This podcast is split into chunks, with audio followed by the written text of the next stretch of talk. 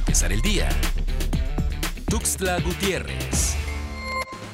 Este martes 26 de enero, la Secretaría de Salud de la entidad dio a conocer que en las últimas horas se confirmaron 18 casos positivos de COVID-19, entre ellos una menor de edad, y se notificaron tres defunciones. Con este reporte, la dependencia estatal comunica que el saldo actual de la pandemia en la entidad llega a 7.778 contagios y 627 decesos.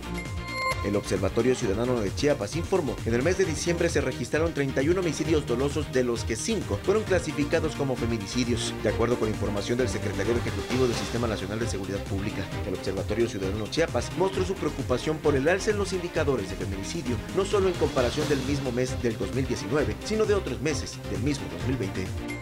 Trabajadores de la salud de la clínica IN 5 de Mayo en Tuxtla Gutiérrez, inconformes ante la falta de vacunación anti-COVID-19, denunciaron que al menos cuatro de sus compañeros se encuentran hospitalizados por COVID y están temerosos de correr la misma suerte, toda vez que no les han suministrado la vacuna, aunado a que los cubrebocas, guantes, caretas y batas que les dan para atender a los pacientes COVID son de mala calidad.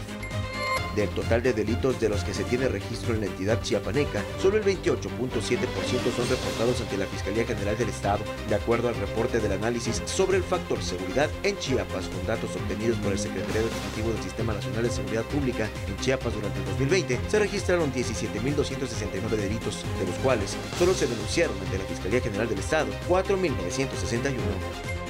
Empresas violan los datos personales de sus clientes por desconocimiento a esta ley, no cuentan con un aviso de privacidad integral con los mecanismos y procedimientos jurídicos para proteger lo que tienen en sus empresas y aquellas que lo tienen caen en una simulación. Para empezar el día, Tuxtla Gutiérrez.